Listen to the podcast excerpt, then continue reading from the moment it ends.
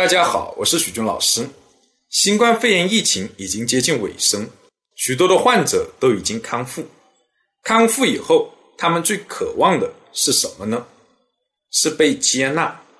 根据对传染性公共卫生事件的研究，许多的患者康复以后，最担心的不是疾病带来的后遗症，而是不被接纳。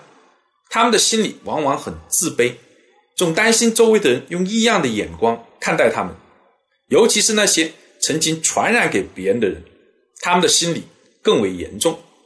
像非典，许多参与救治工作的医生就发现，康复者依然很难进行正常的一个社会生活，他们被这个社会隔离了。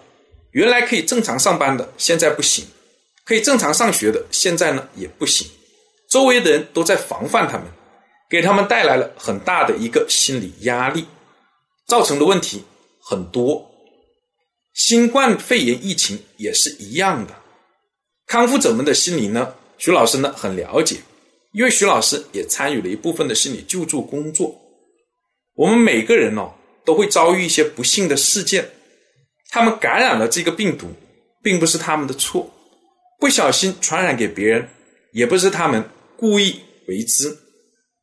国家呢已经证明了，他们经过这个努力，医生的努力以后，已经痊愈了，已经战胜了这个病毒，也是健康的，不具有传染性。